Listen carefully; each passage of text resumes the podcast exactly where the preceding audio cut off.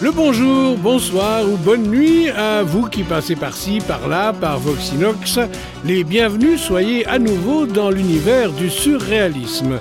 Avec ici une nouvelle nouvelle de Roald Dahl, interprétée par l'immense comédien Gilles Thibault. Absolument.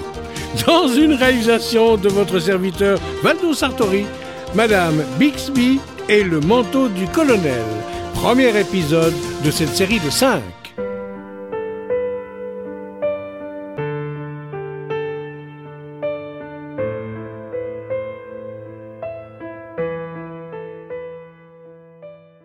L'Amérique est le paradis des femmes.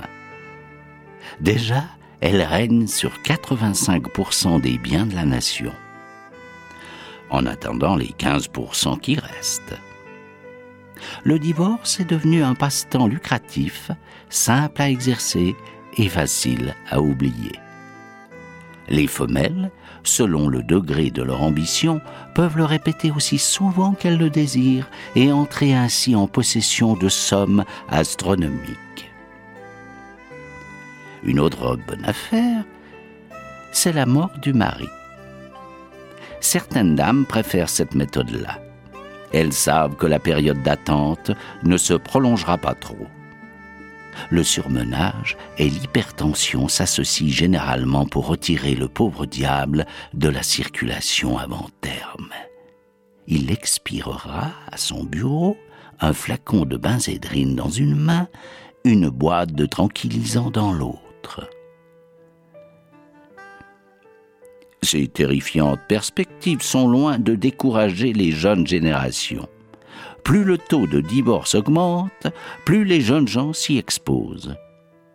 Ils se marient comme des rats avant même d'être pubères, et pour la plupart, à 35 ans, ils ont déjà deux ex-femmes à leur compte. Pour entretenir convenablement ces dames, les ex-époux travaillent comme des forçats, ce qui est bien naturel car réflexion faite, que sont-ils d'autres Mais à l'approche d'un âge mûr précoce, ils voient la désillusion et l'angoisse s'installer dans leur cœur. Alors, quand la nuit tombe, ils se réfugient par petits groupes dans les clubs et dans les bars. Là, ils sirotent leur whisky ils avalent leur pilule tout en se racontant des histoires aussi réconfortantes que possible. Le thème fondamental de ces histoires est toujours le même. Les personnages aussi sont les mêmes. Il y en a trois. Le mari, la femme et le sale type. Le mari est obligatoirement un honnête homme qui travaille dur et dont l'existence est sans mystère. La femme, elle, est perfide, menteuse et lascive. Elle passe invariablement son temps à brouiller les cartes en compagnie du sale type. Et le mari est trop bon pour même aller jusqu'à la soupçonner. Découvrira-t-il jamais la chose? Sera-t-il cocu à perpétuité? Oui, on le dirait. Mais attention, tout à coup, par une brillante et astucieuse manœuvre, le mari bouleverse les projets de sa monstrueuse épouse. Celle-ci est désarmée, humiliée, vaincue. Alors, autour du bar, l'assistance mâle vengée sourit dans sa barbe.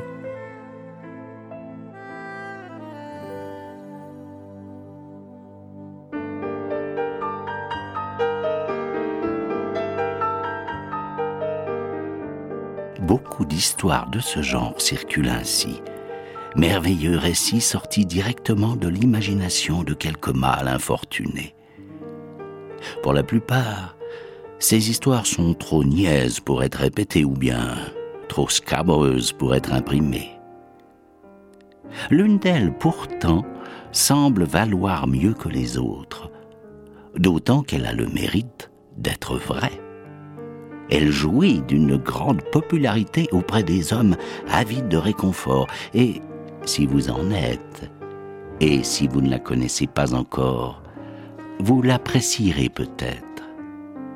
Cette histoire s'appelle Madame Bixby et le manteau du colonel. Et elle relate à peu près ceci. Le docteur et Madame Bixby vivaient dans un tout petit appartement quelque part à New York. Le docteur Bixby était un dentiste aux revenus modestes. Madame Bixby était une forte femme aux lèvres humides. Une fois par mois, toujours en vendredi après-midi, Madame Bixby prenait le train à la gare de Pennsylvanie pour Baltimore. Elle allait voir sa vieille tante. Elle y passait la nuit et rentrait à New York le lendemain, avant l'heure du dîner. Le docteur Bixby ne s'opposait nullement à cette habitude. Il savait que tante Maude vivait à Baltimore et que sa femme était très attachée à la vieille dame. Il eût été absurde de les priver toutes les deux du plaisir de cette rencontre mensuelle. À condition de jamais vous accompagner. Bien sûr que non, mon chéri. Après tout, ce n'est pas votre tante, c'est la mienne. Donc, tout était pour le mieux. Comme nous allons le voir, pourtant, la vieille tante était un peu plus qu'un alibi commode pour Madame Bixby. Le sale type, sous la forme d'un monsieur connu sous le nom du colonel, se dissimulait sournoisement derrière toute cette mise en scène. Et notre héroïne passait à Baltimore le plus clair de son temps en compagnie de cet individu. Le colonel était fabuleusement riche. Il vivait dans une ravissante maison aux environs de la ville. Ni femme ni enfant, rien que quelques discrets et loyaux serviteurs. Et lorsque Madame Bixby était absente, il se consolait en montant à cheval et en chassant le renard. Voilà des années que durait cette euphorique liaison entre Madame Bixby et le colonel. Ils se voyaient si rarement, douze fois par an, c'est bien un peu si on y réfléchit, qu'ils ne risquaient pratiquement pas de s'ennuyer ensemble ou de se disputer. Au contraire, la longue attente entre leurs rencontres ne faisait qu'accroître leur tendresse.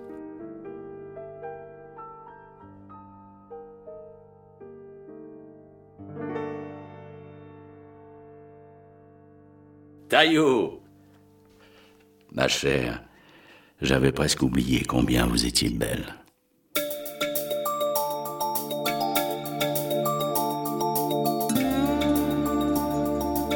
Huit années passèrent ainsi.